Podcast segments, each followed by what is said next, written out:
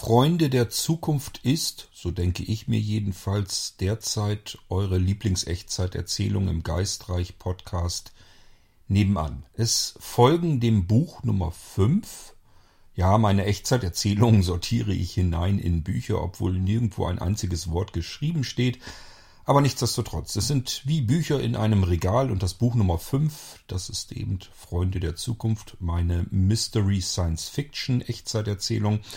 Und da fügen sich so nach und nach immer neue Kapitel an. Und wenn so zwei Kapitel mindestens sich hinzugefügt haben, dann erzähle ich euch ganz gerne hier im Irgendwasser was darüber. Und deswegen, weil das so ist, geht es in diesem Irgendwasser um die neuen Kapitel 5.26 und 5.27. Und wenn ihr die noch gar nicht gehört habt, dann brecht diesen Irgendwasser besser ab, denn ansonsten nehme ich euch die ganze Vorfreude und es lohnt sich dann fast gar nicht mehr, die beiden Geistreich-Podcast-Folgen dann anzuhören.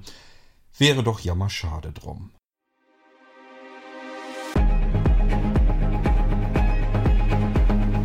In einer Zukunft, in der die Zeit nicht mehr konstant bleibt, in der die Erde missbraucht, verwüstet und erobert wurde, suchen die letzten Menschen nach Hoffnung und einer neuen Zukunft.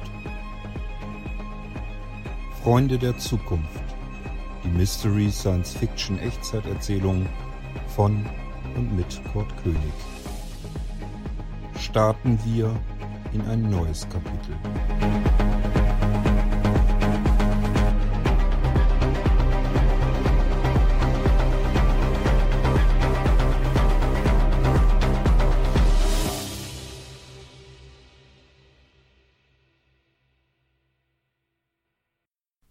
So starten üblicherweise die Freunde der Zukunft im Geistreich Podcast.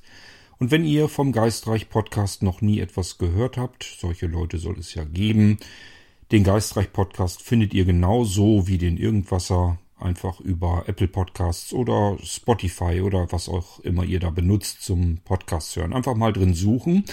Wenn ihr nach Geistreich sucht und dazu viele Treffer habt, das kann durchaus passieren, mir ist aufgefallen, dass mehrere Podcasts ähm, Geistreich heißen, dann würde ich es einfach mal probieren mit dem Suchbegriff Blindzellen, also mit dem D in der Mitte als ähm, gewünschten Fehler. Dann sollten erstmal soweit alle Podcasts angezeigt werden und dann müsstet ihr auch den Geistreich dazwischen finden. Der ist dann wirklich vom Blinzeln und das ist der, den ich meine. Ja, so fangen die Freunde an der Zukunft. Und ähm, ich würde mal sagen, so fängt der Irgendwasser an in der Gegenwart.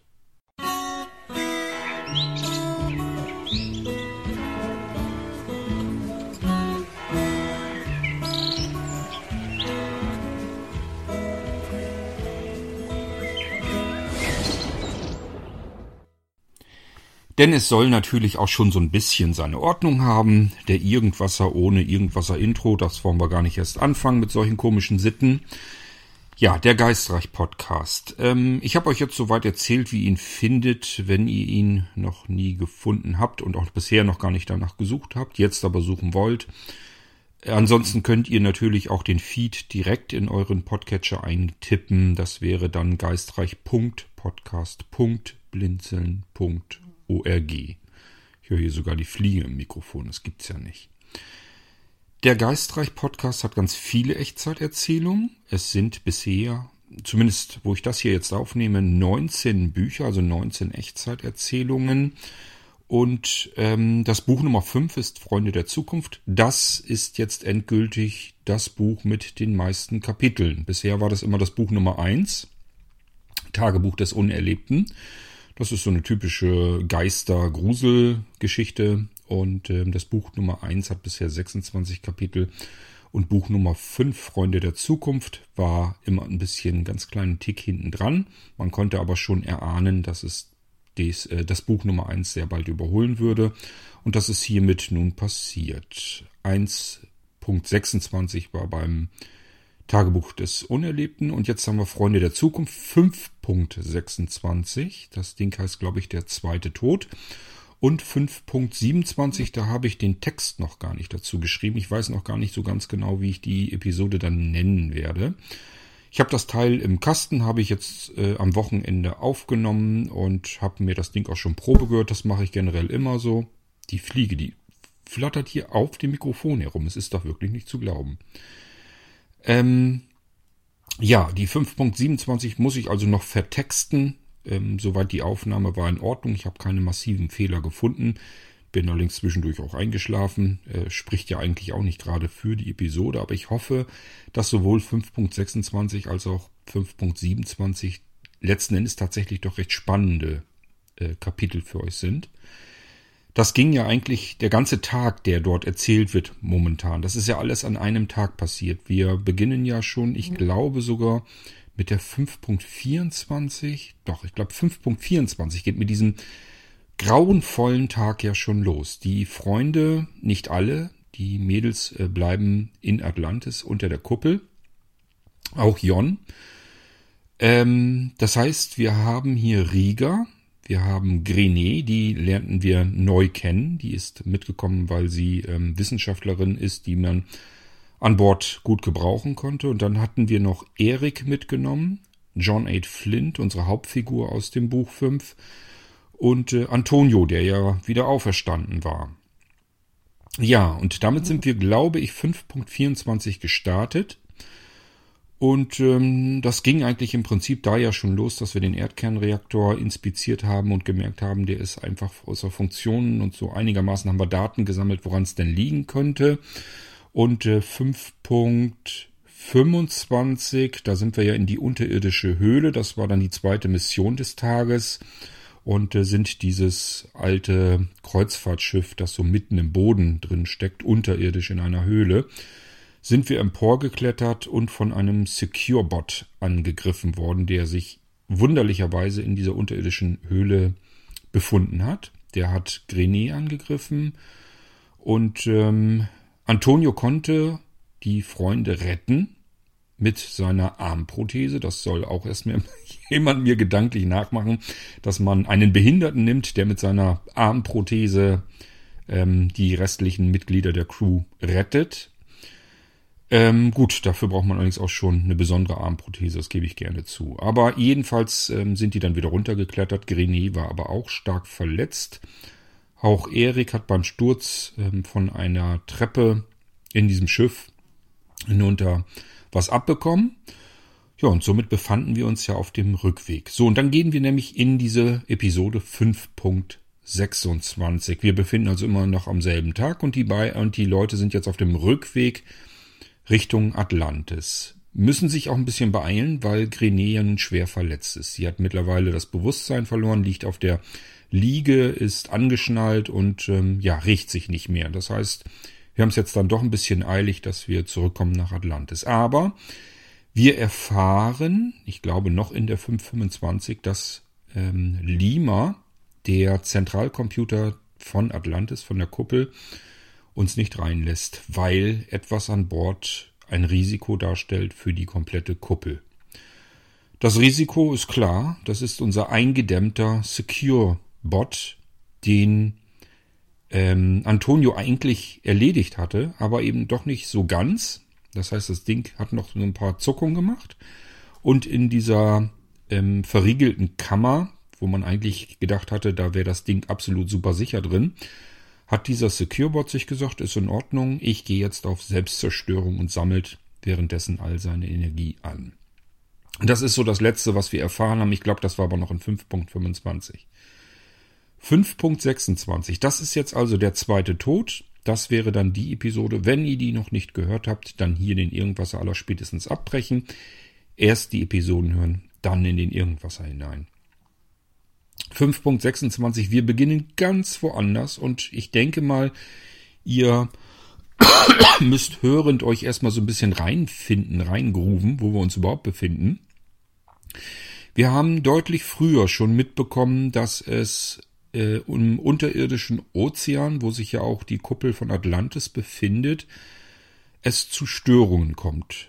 Dort sind Strudel aus ähm, Strahlungen aus Wasser, also so Unterwasserwirbel, die komplett verstrahlt sind. Irgendeine ungesunde Strahlung, die auch dafür sorgt, dass wir so eine Katastrophen dort unterirdisch haben. Sowohl die Kuppel von Atlantis betrifft das, die ja nun mittlerweile porös wird und Wasser durchlässt, als auch unseren Erdkernreaktor, der ähm, ja mittlerweile gar nicht mehr funktioniert. Einer davon, von denen. Auch ähm, diese ganze Sauerstofffarm und sowas, was wir da alles schon hatten in Buch Nummer 5, ähm, sind ja überall Probleme neuerdings behaftet und man ist ja schon die ganze Zeit am Rätseln, woran das plötzlich liegt und denkt sich schon, dass das irgendeinen Zusammenhang haben müsste. Und ähm, wir haben festgestellt, dass es an einer Wasserquelle liegt, die mehrere Kilometer durch die Erdschichten verläuft in diesen unterirdischen Ozean hinein. Und da haben wir Sonden entlang schicken können durch den Sand, durch die Erdschichten und haben festgestellt, okay, das Ganze kommt von einem unterirdischen Berg. Das muss man natürlich auch erstmal gedanklich voneinander kriegen. Das ist einfach ein früherer ehemaliger Berg, stellt euch die Alpen vor oder irgendetwas, wo dann immer fröhlich, ähm, feierlich, weil die Erde ja mehr oder weniger eigentlich nur noch ein Wüstenplanet ist, ein Sandsturm nach dem anderen ist. Das heißt, jedes Jahr ähm, steigt die Erdoberfläche mit reinem Wüstensand um ja, vielleicht sogar mehrere, mehrere Meter teilweise. Jedenfalls versinken dann diese früheren Berge in diesem Sand. Wir haben es also mit einem unterirdischen Berg zu tun. Und wir bekommen auch mit, dass dort etwas Metallisches eingeschlossen ist in diesem Berg mit ganz vielen Gängen drinne. Das sieht alles sehr seltsam aus, aber ganz viel mehr können wir leider auch nicht feststellen. Mehr kriegen wir mit unseren Sonden nicht raus, weil je näher sie sich diesem verstrahlten Innenleben des Berges nähern, desto mehr Sensoren gehen in diesen Sonden kaputt. So, und das ist im Prinzip unser Problem. Das heißt, wir müssen jetzt erstmal irgendwie dichter ran an diesen Berg, die Sonden irgendwie ein bisschen näher an den Berg heranbringen, damit wir ähm, vielleicht eine Chance haben, besser an Daten rankommen zu können und vielleicht sogar ein paar Kamerabilder vom Inneren zu erhaschen. Und genau hier befinden wir uns in 5.26. Ich mache bewusst keine Zeitangaben, das heißt, wir kriegen nicht so genau mit, war das irgendwann früher oder ist das irgendwann später in der Zeit. Ihr wisst ja, dass vor dem offiziellen Intro von Freunde der Zukunft immer eine andere Zeitdimension ähm, herrscht. Jedenfalls ist das oft so. Wir ähm, befinden uns meistens irgendwo anders in der Zeit, weit vor oder auch ähm, weit zurück. Ähm, das kann aber auch sein, dass wir uns in irgendeiner Parallelwelt ähm, befinden oder irgendetwas ist jedenfalls anders vor dem Intro und nach dem Intro setze ich ja üblicherweise an die Geschichte an, die fortlaufend weitererzählt wird. Sodass wir so ein paar Schnappschüsse, so ein paar Blicke entweder in die Zukunft oder die Vergangenheit haben und darauf ähm, dann vielleicht auch Antworten bilden können auf Fragen, die sich vielleicht im Verlauf der normal weitererzählten Geschichte ergeben könnten. Wir können dadurch einfach ähm, an die Anfänge eines Problems zum Beispiel schauen oder herausfinden gemeinsam mit den Freunden, was ist da eigentlich, obwohl die Zeit dafür noch gar nicht da ist. So, also, wir wissen nicht genau wann, aber wir erfahren, dass Aid und Riga im Sandmann unterirdisch im, in der Erde unterwegs sind und Riga das Schiff nun stoppt und Aid bekommt mit, irgendwie tauchen wir aber sozusagen nicht auf an die Erdoberfläche. Und äh, das Ganze erklärt Riga, dass da oben ein höllischer Sandsturm verläuft mit Temperaturen, ähm, wo man sowieso nicht aussteigen könnte. Das heißt, man würde nichts sehen, man kann auch draußen nicht rumrennen. Es bringt also überhaupt nichts, mit dem Sandmann nach oben zu gehen. Im Gegenteil, wahrscheinlich würde nur irgendwas beschädigt werden. Von daher ist es gar nicht mal verkehrt, wenn wir einfach ein paar Meter unterm Sand unter der Erdoberfläche bleiben und von dort aus in Ruhe den vor uns unterirdisch liegenden Berg nun näher zu untersuchen. Rieger denkt sich allerdings, ich bin alleine, ich habe Aid hier, ähm, wir haben aber zwei Sonden, es wäre vielleicht ganz praktisch, ähm, Aid jetzt so ein bisschen als Co-Piloten zu nehmen, damit er sich um eine Sonde kümmern kann. Und ähm, wir erfahren also so ein bisschen aus Aid äh, seiner Perspektive, wie man mit diesen Sonden hantiert, wie man sie steuert, wie man die Kameras ähm, davon abweichend lenkt und ähm, den Suchscheinwerfer und so weiter. Das heißt, diese Sonden werden jetzt abgeschickt vom Sandmann und eine Sonde soll jetzt Aid übernehmen und ansteuern. Die andere Sonde übernimmt Riga Und äh, wir dürfen dabei sein, wie Riga Aid so ein bisschen darin unterrichtet, wie man nun mit diesen Sonden arbeitet. Das ist ja vielleicht auch mal ganz interessant mitzubekommen. Die beiden sind also am Bildschirm eigentlich, unter der Erde, im Sandmann, äh, im sicheren Abstand zu dieser verstrahlten ähm, ja, Berg, ähm, wie soll man es nennen, dem Berginnenleben sozusagen, das völlig verstrahlt ist. Die Sonden suchen sich die Stelle in diesem Berg, die am besten durchdringbar ist, so dass wir jetzt in dieses Gängesystem hineinkommen mit unseren beiden Sonden. Und hier schalten wir natürlich dann erstmal als allererstes die Kameras und Mikrofone ein, damit wir sehen und hören, was in diesen Gängen nun passiert. Jetzt muss Aid erstmal so ein bisschen trainiert werden, damit er mit dem Ding umgehen kann vernünftig, damit er das Ganze routiniert benutzen kann. Es ist aber gar nicht mal so schwierig, weil sich sowohl das Steuerpult als auch die Sonde immer demjenigen anpasst oder anzupassen versucht, der sie damit steuern will.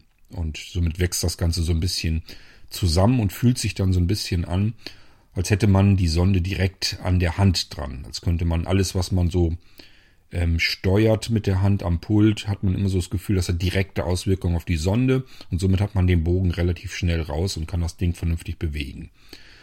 Wir bewegen unsere Sonden auch erst durch einen eingefallenen Teil des Hauptganges, in den wir hinein eingedrungen sind. Das heißt, da ist viel Schutt und Geröll und Steine und nur wenig ähm, Spaltmaß dazwischen, ein kleines Loch, wo die Sonden gerade so durchpasst. Rieger äh, steuert die beiden Sonden erstmal da durch, weil das dann doch ein bisschen kritischer ist und nicht, nichts für Ungeübte. Und danach ähm, muss Aid ein bisschen üben mit seiner Sonde, die zu steuern. Und dann dringen wir weiter ein in den Berg hinein durch einen weiteren Gang und von dem Gang weiter gehen dann einzelne Räume ab und als wir in einen dieser Räume ansteuern, fällt unsere Sonde in dem Moment komplett aus zu Boden, liefert nur noch ein Standbild und äh, damit ist die Sonde komplett im Eimer. Die haben wir jetzt verloren, aber immerhin, wir haben ein Standbild und den letzten Status aller Daten der Sensoren. Wir sehen, dass dort eine irrsinnig hohe Strahlenaktivität ist wahnsinnig hohe Strahlung. Und wir haben einen Blick auf ein, ja, sieht vielleicht aus wie so ein Kellergewölbe, natürlich ohne irgendwelche Fenster, äh, mit ganz viel Schutt und Geröll und Fässern. Und diese Fässer sind teilweise aufgeplatzt, teilweise sind die Deckel ab, einige sind aber auch noch stehen normal weggestapelt. Überall ist schlammiges Wasser, was so sich durchzieht. Das heißt, ähm, hier erklärt sich auch, wo unsere, wo unser Wasser ursprünglich eigentlich herkommt, zumindest ähm, wenn die Strahlenlast mitgerissen wird. Woher das Wasser ursprünglich in der Quelle herkommt, das finden wir vielleicht noch raus, muss ich mal gucken. Jedenfalls ähm, kommt das Wasser insgesamt dann hier durch und ähm, nimmt sozusagen die Strahlung aus diesen Fässern mit. Aus den Fässern ragen abgeschnittene Kabel, Rohrleitungen, irgendwelcher Krempel, Schutt, Steine, alles Mögliche. Sieht so ein bisschen aus wie so eine Bauschuttdeponie und ihr könnt's euch vielleicht schon denken, was die beiden dort erblicken, als sie in diesen unterirdischen Berg, in diesen einen Raum hineingucken können. Auf das Standbild starren, als die Sonde ausgefallen ist. Das handelt sich natürlich um radioaktiven Müll aus der Vergangenheit der Menschheit. Das war tatsächlich etwas, was ich von Anfang an im Sinn hatte. Bevor ihr euch jetzt aber freut, dass damit das Rätsel gelöst ist, warum es die Schwierigkeiten gibt mit der Kuppel von Atlantis, warum der Erdka Erdkernreaktor und so weiter ausgefallen ist. Es ist nur ein Teil des Rätsels, was da passiert ist. Das heißt, es ist nur die halbe Miete. Das alleine hilft uns jetzt erstmal noch nichts. Wir müssen auch noch abwarten, ob die ähm, Bewohner von Atlantis das jetzt hinbekommen, ähm, ja, sich davor zu schützen, vor dieser strahlenbelasteten Suppe, die da in den Ozean hineinläuft. Das wissen wir also noch gar nicht, wie sie das machen und ob sie das überhaupt hinbekommen. Aber wir wissen jetzt, wo es herkommt, immerhin. Und das äh, Interessante an der Sache ist, dass in diesem Berg diese ganzen Gänge und Innenräume und so weiter, dass die Wände und Decken und, und der Boden und so weiter beschichtet wurden in geraumer Vorzeit mit irgendeiner metallenartigen Schicht. Ich habe mir dabei gedacht, dass wir nicht vom absoluten Jetzt ausgehen, sondern vielleicht ein bisschen später. Es handelt sich also um ein Atommüllendlager, das die Menschen in geraumer Vergangenheit von unserer Sichtweise aus, vielleicht in näherer Zukunft, ähm, haben die sich einen Berg gesucht und haben sich einfach gesagt, den müssen wir aber noch ein bisschen beschichten, damit auf gar keinen Fall diese Strahlung irgendwie diesen Berg verlassen kann. So, und deswegen beschichten wir das mit einer speziellen Beschichtung. Die scheint ja auch ganz gut funktioniert zu haben, denn wir erfahren auch, dass außerhalb des Berges die Strahlenlast zwar ein bisschen messbar ist, aber gar nicht wirklich hoch, sondern eher das Wasser, was aus diesem Berg plötzlich herauskommt. Das ist ja ein Problem, das wir heute in der Jetztzeit auch haben. Das wird in der Zukunft auch wieder passieren. Aber es scheint eine ganze Weile lang ja gut gegangen zu sein, denn Atlantis in diesem unterirdischen Ozean gibt es schon länger genauso wie den Berg mit dem Atommüll. Aber wie das immer so ist, wir können es so tief unter den Teppich kehren, wie wir wollen. Irgendwann ähm, verfolgt uns das Ganze dann doch wieder zurück. Das heißt, das, was wir hier jetzt bei uns in der Gegenwart tun, unseren Atommüll irgendwo zu deponieren, ähm, ist daran schuld, dass höchstwahrscheinlich oder vielleicht oder je nachdem, wie die Geschichte weiter verläuft, die letzten Menschen auf der Erde ausgerottet werden. Atlantis ähm, droht ja zu zerfallen, das heißt, da können die Menschen nicht bleiben. Irgendwo neu aufbauen geht auf diesem Wüstenplaneten auch nicht wirklich. Also wir haben ein ernstzunehmendes Problem. Eventuell sind das die letzten Menschen und die haben keine große Überlebenschancen. Und das liegt auch mit daran, dass wir hier in der Gegenwart unseren sauberen Atommüll deponiert haben. Ja, ich hatte das von Anfang an vor. Das war Anfang, von Anfang an ein Teil des Rätsels. Das, das, den anderen Teil äh, verrate ich euch natürlich an der Stelle überhaupt noch nicht. Das wird auch noch eine ganze Weile dauern, bis wir den zweiten Teil des Rätsels ähm, erfahren werden. Und da werdet ihr euch, glaube ich, wundern, was, was noch das Problem ist, außer dem Atommüll. Ähm, aber das war so geplant. Irgendwann zwischendurch kam Hermann an mich heran und sagte, ähm, er wollte mal einen Vorschlag machen für Freunde der Zukunft, dass ich irgendwie Atommüll irgendwo deponiere, irgendwo in der Geschichte unterbringe. Und ich habe mir so gedacht, hm, woran liegt das wohl, dass Hermann auf die Idee gekommen ist, ähm, über das äh, nachzudenken, was ich in die Geschichte ja mit eingeplant hatte. Und ich kann es mir nur so erklären, dass ich euch ja schon so ein bisschen auf den Weg gebracht habe. Ich habe so Begriffe benutzt wie Erdkernreaktor. Und dann denkt man natürlich erstmal an, an einen Reaktor. Atomkraftreaktoren. Also ich schätze mal, dass ich euch da so ein bisschen in die Richtung auch schon gedanklich gebracht habe. Und dann war dieser Sprung nicht mehr ganz so weit, dass man sich sagt, okay, wir bringen auch unseren heutigen Atommüll in der Zukunft irgendwo noch mit unter und erzählen die Geschichte dort mal in der Zukunft, was für ein Problem das Ganze dort wird. Ich gebe zu, der Teil, dieser Blick in die andere Zeit, ähm, also wo wir diesen Atommüll finden, da habe ich mir sehr viel Zeit mit dem Erzählen gelassen. Das ist über die Hälfte des eigentlichen Kapitels. Aber ich habe mir gedacht, ähm, erstens, ich wollte einfach mal so einen kleinen Abstecher machen mit Aid und Erik. Aid muss mal so ein bisschen lernen, wie man Sonden bedient. Der wird irgendwann später auch noch lernen, wie man vielleicht den Sandmann steuert und so weiter. Das müssen die Freunde früher oder später auch so ein bisschen mit lernen. Und ich würde ganz gerne das irgendwie in die Geschichte mit einbauen, so dass wir dabei sind einfach. Nicht, dass sie auf mal die Freunde plötzlich mit dem Sandmann quer durchs Meer steuern können oder durch den Sand hindurch und Sonden bewegen und was weiß ich noch alles, was wir vielleicht später alles nochmal gebrauchen können. Und dann fragt ihr euch, warum können die das jetzt alles auf einmal? Deswegen nehme ich euch so ein bisschen mit, ab und zu mal so einen kleinen Seitenblick, wie die Freunde das lernen, mit der Technik der Zukunft umgehen zu können. So, und dann war das nächste, was ich natürlich äh, reinhaben wollte, war das mit dem Atommüll. Und ich habe mir gedacht, das willst du aber auch nicht irgendwie in so einem 5-Minuten-Schnipselchen. Also vor dem Intro ist ja normalerweise nicht ganz so furchtbar lang. Das willst du da nicht reinquetschen, sondern das soll schon ausgedehnt erzählt werden. Und deswegen habe ich mir damit ähm, Zeit gelassen und dann ähm, hinterher einfach auch gesagt, okay, dann machst du von dem anderen Teil der Geschichte, von der fortlaufenden Weitererzählung, machst du dann nicht ganz so lange. Ähm, ich muss euch, glaube ich, nicht mehr erzählen, das erzähle ich euch jedes Mal, dass das Ganze Als ich angefangen bin, habe ich gedacht, dass das ganz anders verläuft. Also ich habe eigentlich gedacht, dieses, dass sie die, den Atommüll finden, das sind vielleicht dann zehn Minuten, dann kommt das Intro, den Rest erzähle ich dann weiter, wie ähm, die Freunde mit dem Schiff jetzt irgendwie versuchen müssen, diese Explosion, die Drohne des Securebots irgendwie in den Griff zu bekommen, wie sie zurück nach Atlantis ähm, kommen, dann doch noch reinkommen können, dass die Geschichte dann weitergeht und so fort. Ähm, und ich habe einfach gemerkt, die diskutieren jetzt erstmal kurz so ein bisschen nach dem Intro, welche Optionen sie überhaupt haben. Das ist, denke ich, auch nachvollziehbar, wenn da mehrere sind, dass sie sich jetzt überlegen, okay, das ist jetzt das Ende. Können wir dem jetzt irgendwie noch ausweichen? Haben wir noch irgendwelche Optionen offen? Fällt uns noch irgendetwas ein? Und äh, das Problem ist einfach, dass die Zeit im Genick hängt und man da einfach nicht mehr ganz viel machen kann. Es sind nur noch wenige Minuten bis zur Überladung des Securebots, bis zu dieser gewaltigen Explosion. Und ähm, deswegen bleibt da nicht mehr so ganz viel übrig.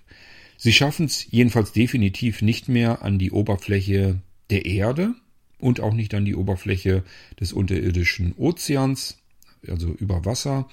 Das wird alles nichts und somit bleibt eigentlich nur noch übrig, dass unser armer Antonio sich mal wieder hergibt und sich sagt, Leute, ich habe den Securebot ja schon fast kaputt gehabt, dann muss ich eben nochmal zustoßen und ihm den Rest geben.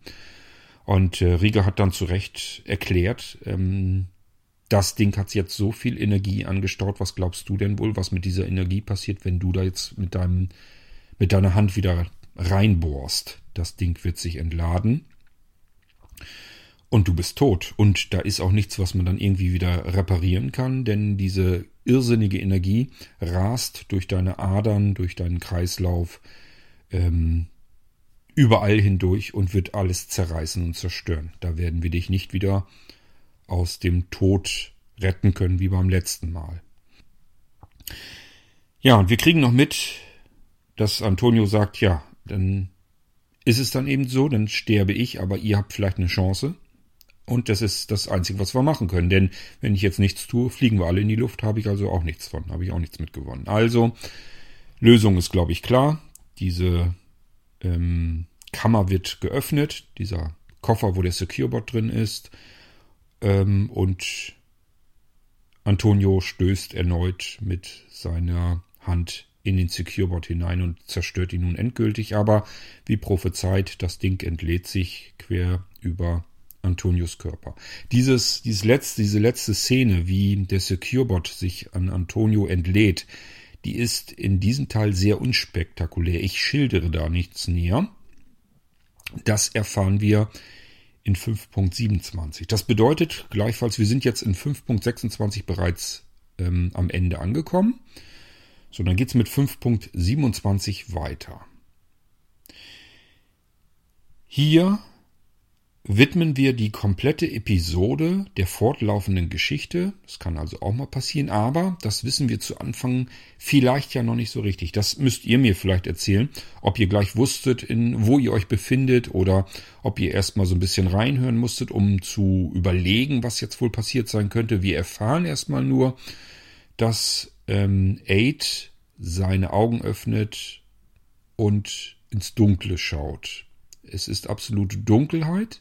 Man hört nichts, man sieht nichts, er kann sich nicht bewegen, er kann nicht mal mehr sprechen, er hat überall Schmerzen im Körper, starke, und fragt sich selbst jetzt, was ist das hier jetzt für eine Situation? Bin ich vielleicht schon tot? Oder ähm, was könnte das sein? Seine Erinnerungen sind auch erstmal weg, was zuletzt passiert ist. Also so ganz, denke ich mal, habe ich euch so ein bisschen in dieses Ungewisse hineinge mit hineingenommen. Mein Ziel war es, euch in diese Situation hineinzuquetschen. Das heißt, ich wollte euch in den Körper von Aid bringen, in die Situation, stellt euch vor, ihr liegt am Boden, könnt euch nicht bewegen, könnt euch nicht mitteilen, ihr könnt nicht sprechen, ihr könnt nichts hören, ihr könnt nichts sehen. Ihr liegt einfach nur da, habt irrsinnige Schmerzen und könnt weder irgendetwas von außen an Eindrücken wahrnehmen noch euch irgendwie mitteilen. Das ist die Situation, in der ihr euch befindet. Und ich hoffe, dass ich das so erzählt habe, dass ihr da so euch so ein bisschen hineindenken konntet. Dann kommt ja das Intro. Und äh, dann macht Aid so weitere Versuche, äh, die Situation irgendwie wieder in den Griff zu bekommen. Zuerst überlegt er sich, ich bin so kaputt, so müde ähm, und es hat einfach alles sowieso keinen Zweck mehr.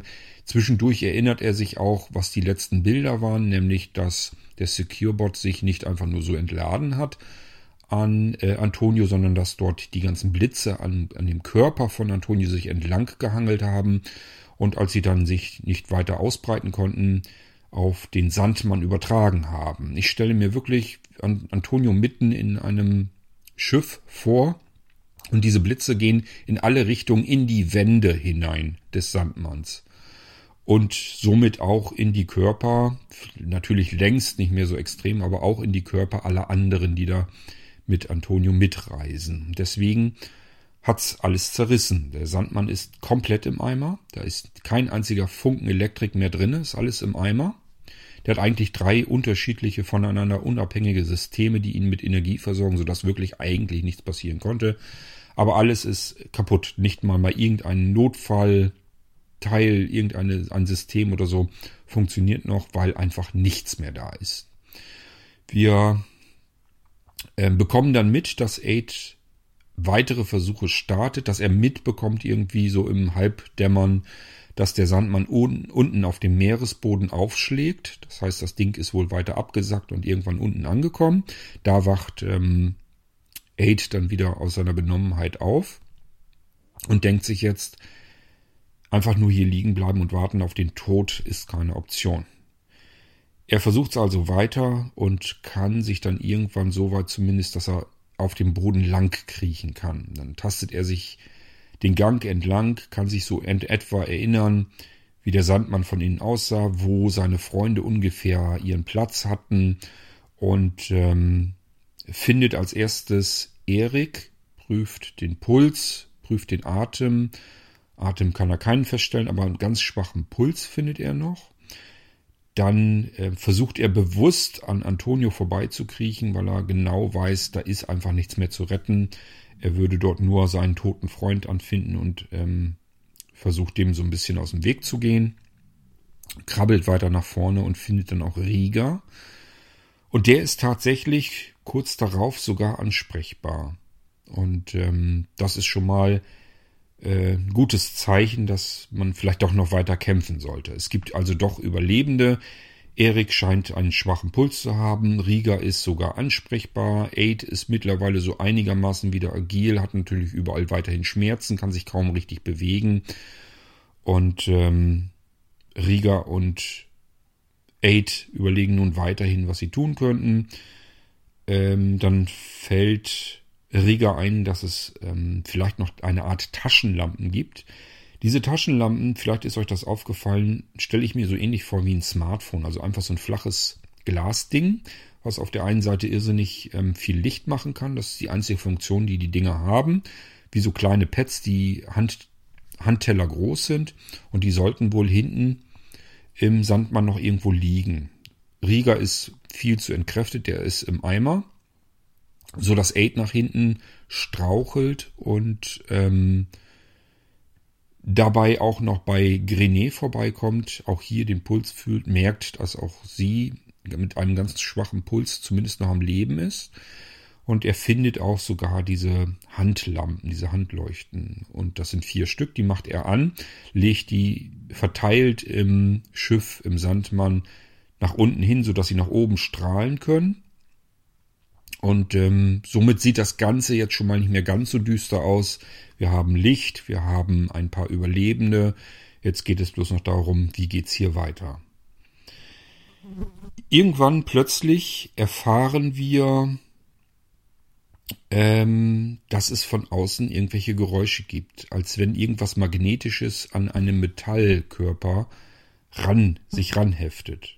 Wir hören richtig dieses Klang, dieses äh, Klonk da dran. Ähm, also diese magnetische Anziehungskraft, Metall knallt an Metall. Und ich stelle mir dabei vor, wie eine Sonde sich an dem Sandmann von außen auf die Hülle setzen kann und diese Sonde die Möglichkeit hat, Schall über die Außenwände des Sandmanns nach ins Innere zu transportieren, also erzeug, zu erzeugen, entstehen zu lassen. Das heißt, das wirkt Druck auf die Außenhülle des Sandmanns ähm, drauf, so dass drin Schallwellen entstehen durch diese Vibration und wir können damit mit Jon kommunizieren. Und ähm, sie erklärt uns, dass sie halt bemerkt haben, dass es keine Explosion gab. Dann haben sie sich auf die Suche gemacht, Sonden rausgeschickt und mehr oder weniger eigentlich schon fast zufällig den Sandmann hier unten am Boden gefunden haben. Erstmal nur mit der Sonne, das heißt, sie sind auf dem Weg mit dem anderen Sandmann. Wir haben immer zwei Sandmann-Schiffe. Zwei aktuelle, es gibt auch jede Menge alte Sandmannschiffe, die außer Dienst sind. Und ähm, wir erfahren auch, dass Jon natürlich vorhat, den zerstörten Sandmann abzuschleppen nach Atlantis hin. Das ist dann auch das, was im Prinzip zuletzt passiert. Ähm, zwischendurch findet Riga noch einige Injektoren, die zum Stabilisieren des Kreislaufes zu gebrauchen sind. Das heißt, da wird noch eine Injektion, also eine moderne Spritze gesetzt bei Grenet und bei Erik, so dass die vielleicht noch eine bessere Chance haben. Und ähm, jetzt werden sie eben abgeschleppt, abgeschleppt durch das Meer. Wir erfahren auch noch, dass es dabei mehrere Probleme geben wird. Und ein großes Problem immer noch fraglich ist, nämlich, warum sollte Lima den kaputten Sandmann jetzt in Atlantis hineinlassen, in die Schleuse? Denn er kann nicht mehr überprüfen, ob das Risiko beispielsweise des explodierenden Securebots wirklich ähm, beseitigt wurde oder ob es noch immer ein Risiko gibt. Und Lima ist ein Computer, das heißt, wenn er auch nur das kleinste Risiko für Atlantis sieht, dann wird er diese Einfahrt in die Schleuse sicherlich nicht zulassen. Und der Sandmann ist komplett tot. Da tut sich gar nichts mehr. Wir können also keinerlei Daten, keine Sensoren, keine Informationen. Wir können nichts mehr übermitteln an Lima. Und er kann auch ja nun einfach nicht einfach so in den Sandmann hineingucken. Das heißt, heißt, das ist eigentlich so unsere Aussicht auf die 5.28. Kommen wir da überhaupt rein? Also nur, dass wir abgeschleppt werden, heißt noch lange nicht, dass wir jetzt kein Problem mehr haben und Lima uns in Atlantis hineinlässt, damit alle dringend ihre ärztliche Versorgung bekommen. Und das ist im Prinzip das, wo wir die 5.27 dann verlassen. Und das sind die beiden, aus meiner Perspektive hier jetzt jedenfalls, als ich das hier aufnehme, vergangenen Episoden von Buch 5 Freunde der Zukunft. Ähm, ich denke, also ich finde, ist ein spannender Tag, der da erzählt wird über mehrere Episoden. Da passiert ja irrsinnig viel. Und ich hoffe, dass äh, ich euch in diesen spannenden oder durch diesen spannenden Tag, der ja noch nicht zu Ende ist, mitnehmen konnte, dass ihr die Freunde mitbegleiten konntet. Ganz so war es nicht geplant. Ge äh, geplant. 5.27 war ursprünglich so von mir gedacht, ähm, dass der SecureBot ähm, eliminiert wurde. Antonio ist dabei draufgegangen, aber ansonsten geht es den Freunden gut und sie treten den die Rückreise nach Atlantis an. Sodass wir in 5.27 tatsächlich in Atlantis vielleicht sogar schon wieder ankommen. Ähm, da war sogar, ich war schon ein ganzes Stückchen weiter eigentlich, denn ähm, mit dem Secure-Bot werden wir auch noch etwas anfangen. Aber da kommen wir dann ein anderes Mal dazu wenn es dann soweit ist. Das war, wie gesagt, in 5.27 also alles ein bisschen anders geplant und ich habe mir dann gedacht, ähm, es könnte ja jetzt auch einfach mal passieren, dass der ganze Sandmann ausgefallen ist, zu Boden schwebt, unsere Freunde eigentlich mehr oder weniger tot als lebendig sind und wir in einer ganz anderen Situation sind und äh, zum Schluss dann einfach uns auf den Weg nach Atlantis machen. Also ganz viel haben wir nicht verloren, ähm, als geplant war insgesamt dann wieder. Aber ich habe es eben ganz anders erzählt. Es war überhaupt nicht geplant, dass der Sandmann ausgefallen war. Es war nicht geplant, dass die Freunde alle am Boden liegen und aus dem äh, Koma sozusagen erst nach und nach ähm, aufwachen müssen. Ähm, das war alles erstmal nicht geplant. Das ist wirklich, ich bin mit der 5.27 angefangen und ähm, dann plötzlich habe ich gedacht, okay, jetzt erzählst du es ganz anders, jetzt lässt du den ganzen Sandmann ausfallen, samt der Freunde. Ich äh, finde das so eigentlich auch schöner. und ähm, wir sind es ja mittlerweile gewohnt, dass die Freunde einige Probleme haben, einige Hürden zu meistern haben. Ja, langweilig wird's da wohl nie. Und ähm, ich hoffe, dass ich das zu euch rüber transportieren konnte. Ich muss zugeben, dieses ganze Freunde der Zukunft, das ist eine der Geschichten, wo ich mich wirklich rein von der Geschichte her, von der Erzählung der Geschichte her, überhaupt nicht anstrengen muss. Ich muss nicht vorher ganz lange irgendwie überlegen, was willst du jetzt machen, was willst du erzählen. Das Einzige, wo ich so ein bisschen kurz drüber nachdenken muss, ist, was machst du vorm Intro?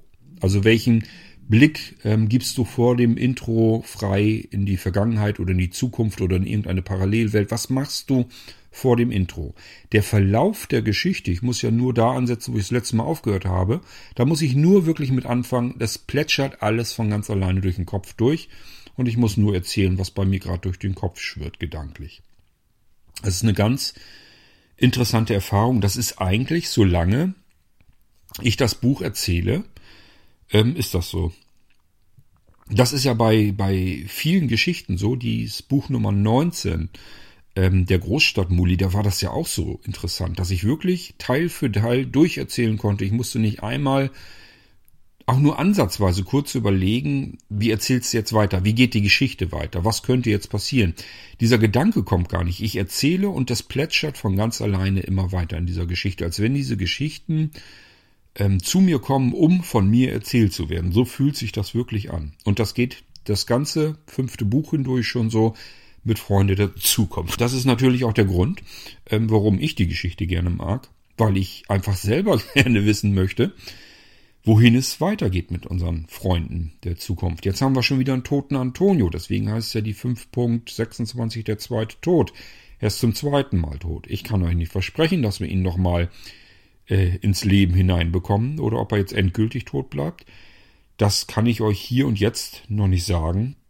Da müssen wir uns überraschen lassen, was damit passiert. Ich würde ihn ganz gerne mit in die Geschichte wieder zurückhaben, aber es wird diesmal natürlich auch nicht so ganz einfach werden oder vielleicht doch. Ich kann es euch jetzt noch nicht sagen. Es wird sich erst äh, frühestens mit der 5.28 dann ergeben. Gut, ich glaube, damit habe ich euch eine Inhaltsangabe der beiden Episoden gegeben. Äh, ansonsten kann ich euch so drumherum eigentlich nichts weiter erzählen, außer dass ich das wieder mal alles irgendwie anders ursprünglich gedacht habe, dass es in dem Teil, in dem Kapitel verlaufen wird. Also wenn ich ansetze und anfange, denke ich immer, es läuft irgendwie, wird ganz anders verlaufen und bin dann selbst überrascht, wie die Geschichte dann ähm, endet, also pro Kapitel. Und was mir immer wieder auffällt, ist, ich denke zu Anfang immer, ich komme viel weiter in der Geschichte. Also das heißt, Kapitel für Kapitel ist dann so detailreich erzählt, dass ich das Ende des Kapitels nicht erreiche, was ich aber natürlich auch nicht so schlimm finde, denn dann kann ich das nächste Kapitel eben immer so weiter erzählen. Vielleicht ist es auch ja ganz gut, ich weiß es nicht. Es kann nämlich sein, wenn ich die Kapitel, wenn ich da durch huschen würde, dass ich die viel schneller erzählen würde und ganz viele Details weglassen würde, könnte man ja machen, könnte es sein, dass die Geschichte für mich im Kopf zu schnell abläuft. Das heißt, ähm, dass ich plötzlich dann doch wieder an irgendeine Stelle rankomme, wo ich dann überlegen müsste, wie geht die Geschichte weiter. Das kann durchaus sein, dass das nur durch diesen Detailreichtum überhaupt erst zustande kommt, dass ich nicht nachdenken muss, was erzählst du als nächstes, weil so viel Zeit vorhanden ist, dass das Gehirn eben nachdenken kann, wie geht's da jetzt so weiter? Was ist jetzt so alles passiert? Ähm, auch wirklich detailreich. Es ist ja wirklich ein Film, der im Kopf abläuft, den ich per Detail euch dann erzähle. Und dieser Detailreichtum ermöglicht mir einfach immer wieder irgendwelche seitliche Gedankengänge zu machen. Und dadurch muss ich nicht überlegen, wie die Geschichte weitergeht. Es ähm, erschließt sich von ganz alleine. Ist eine sehr interessante und spannende Erfahrung, aber das habe ich euch ja schon des Öfteren erzählt, dass diese Echtzeiterzählungen auch für mich sehr interessant und spannend sind. Okay, ähm, ansonsten habe ich euch auch schon gesagt, der Geistreich ist extrem zeitintensiv. Ich habe ähm, an der 5.27, da habe ich glaube ich auch wieder auf die Uhr geguckt, das waren fünf Stunden, um diese nicht mal 50 Minuten, glaube ich, zu erzählen. Also es ist wirklich ein Irrsinn. Aber trotzdem äh, denke ich, dass sich das lohnt. Ähm, es macht Spaß. Äh, die, die Zeit, dass das so lange dauert, das kommt dadurch, dass ich die Geschichte ja ein Stückchen erzähle, soweit wie ich komme. Dabei kann ich mich versprechen, dabei kann ich irgendwas gesagt haben, was Quatsch ist, dass ich vielleicht mit den Namen durcheinander gekommen bin, dass ich husten musste, dass ich gar nicht mehr sprechen kann vor lauter Husten. Das ist alles möglich.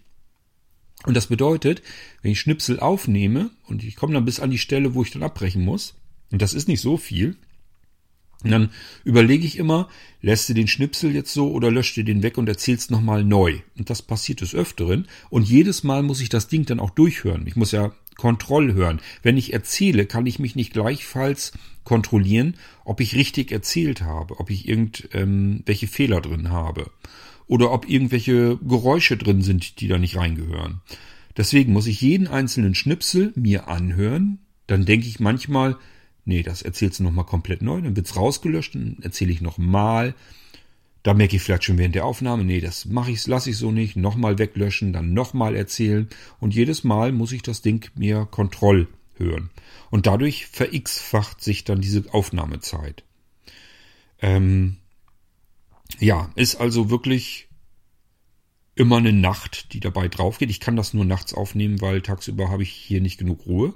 Das ist immer irgendwie Krach von draußen und ähm, das ist nicht so, dass ich das nicht rausgefiltert bekomme. Ich habe das hier ja mit diesem wunderschönen Mikrofon, ähm, das die Nebengeräusche ganz gut herausfiltern kann. Also, äh, dass ihr überhaupt was hört, das liegt daran, weil ich so faul bin. Ich stelle das Mikrofon relativ weit weg und mache es ähm, zwei Etagen lauter, also empfindlicher. Das heißt, dadurch nimmt das Mikrofon viel mehr Raumhall auf, als eigentlich nötig wäre. Ich könnte die Empfindlichkeit viel niedriger stellen und das Mikrofon so aufstellen, dass ich vielleicht, keine Ahnung, 20 oder 30 Zentimeter davon entfernt bin. Das wäre so das Normale. Dann hätten wir einen schönen, klaren, sauberen, trockenen Ton in der Aufnahme und äh, alles, was so von außen kommt, was draußen äh, an Geräuschen kommt, das würde ich gar nicht mit aufnehmen. Das habe ich ja alles ausprobiert, das klappt auch ganz wunderbar. Es bringt mir nun nichts, weil ich mich so konzentrieren muss auf die Geschichte und auf das Erzählen, dass alles, was von draußen einwirkt, mich komplett aus dem Tritt bringt. Und ähm, deswegen hat das keinen Zweck. Ich muss also immer dann im Geistreich euch was erzählen, wenn ich äh, nachts wach bin, wenn ich die Nacht habe, um aufzuzeichnen. Und dann geht eine Nacht für einen Geistreich drauf. Komplett. Und trotzdem bin ich der Meinung, es lohnt sich, lohnt sich, weil ich euch Geschichten erzählen kann, die ich früher aufgeschrieben hätte. Und das mit dem Aufschreiben, das ist ja nicht mehr so mein Ding. Und so muss ich eben diese Echtzeiterzählung machen. Und ich sage mir dann auch, wenn ich sie jetzt aufgeschrieben hätte, hätte ich auch durchkorrigieren müssen, Passagen ändern müssen, die mir vielleicht nicht gefallen und so weiter und so fort. Da hätte ich auch ein paar Stunden dran gesessen. Ist jetzt also nicht so, dass ich da jetzt Zeit gespart äh, hätte, wenn ich es aufgeschrieben hätte. Und deswegen sage ich mir, diese Echtzeiterzählung ist wirklich wie ein Buch, eine Geschichte zu schreiben, ohne sie zu schreiben, sondern gleich zu erzählen, was im Kopf los ist. Ist ein bisschen schade, weil wenn ich das geschrieben hätte, bin ich davon überzeugt, dass das Geschichten sind gerade so der Großstadt-Muli, aber auch ähm, Freunde der Zukunft. Wenn man das als Buch aufschreiben würde, würde, glaube ich, ein lesbarer Roman dabei herauskommen. Ihr müsst euch das nicht so vorstellen, dass ich das so schreiben würde, wie ich es erzähle, sondern ich hätte viel mehr Zeit zu formulieren. Und ähm, ich kann das, das weiß ich, ich kann Geschichten und Romane aufschreiben, und das hätte ich dann auch gemacht.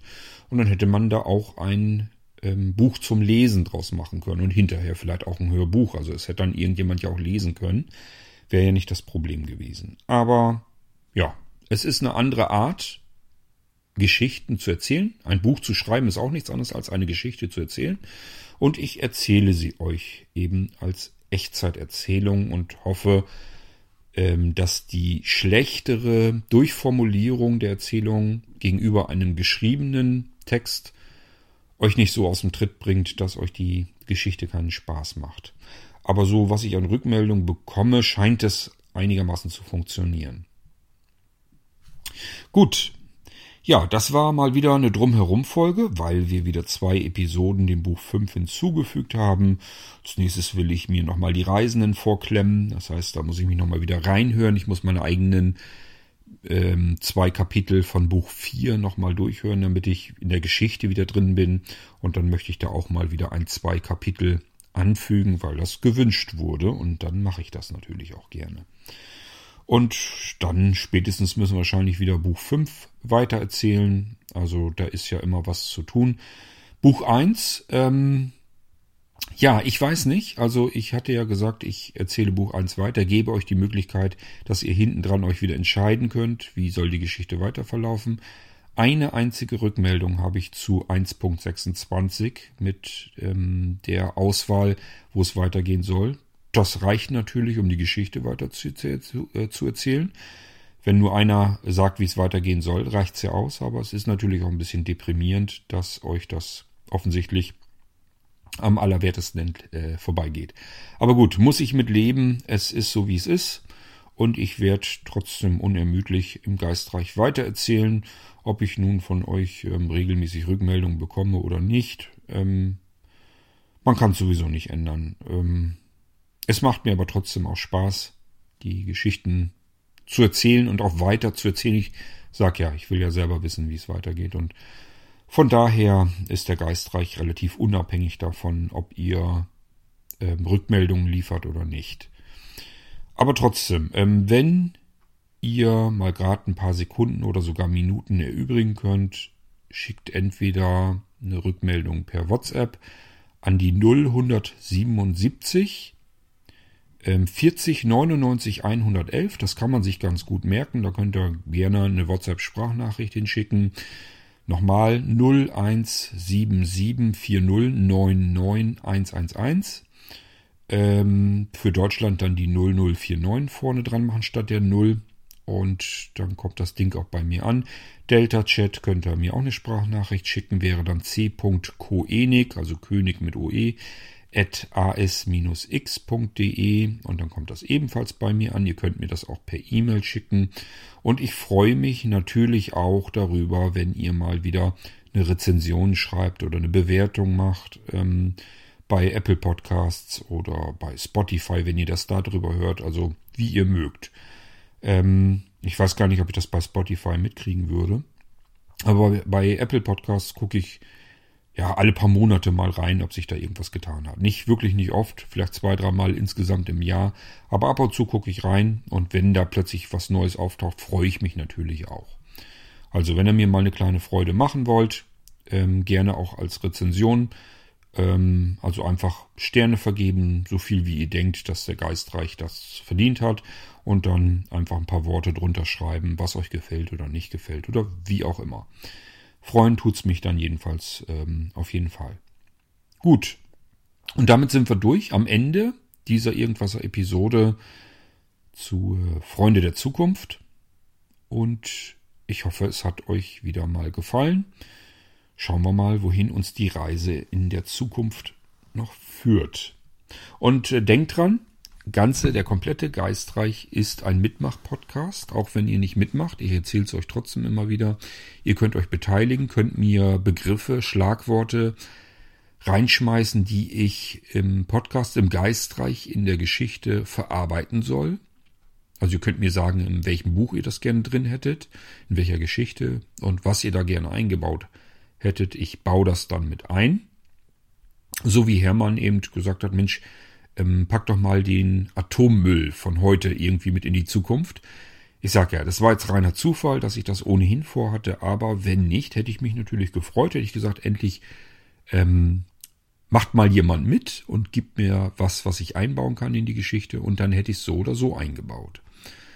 Ähm, also immer her, wenn euch irgendwas einfällt, was ich in die Geschichte einbauen soll. Oder aber ihr sagt, ich soll irgendwelche Protagonisten nochmal mit einbauen oder ihr erzählt selbst die Geschichte aus einer anderen Perspektive weiter oder wie auch immer ihr das möchtet. Es ist alles ähm, möglich und ihr könnt euch gerne am Geistreich beteiligen.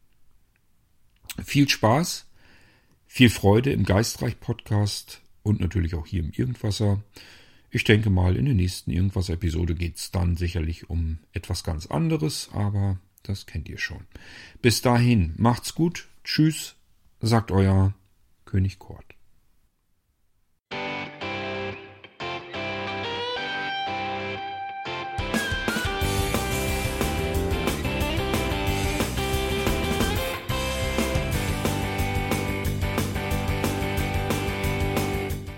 Das war Irgendwasser von Blinzeln.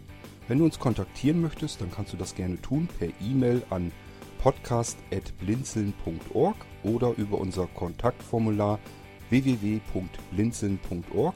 Blinzeln schreibt man in unserem Fall immer mit einem D in der Mitte. Wenn du möchtest, kannst du uns sehr gerne auch einen Audiobeitrag auf unseren Podcast Anrufbeantworter sprechen. Der hat in Deutschland die Telefonnummer 05165 439 461. Und wenn du uns aus dem Ausland anrufen möchtest, dann ersetze einfach die erste 0 gegen die 0049 für Deutschland. Wir bedanken uns für dein Interesse und freuen uns schon darauf, wenn du auch beim nächsten Mal wieder mit dabei bist.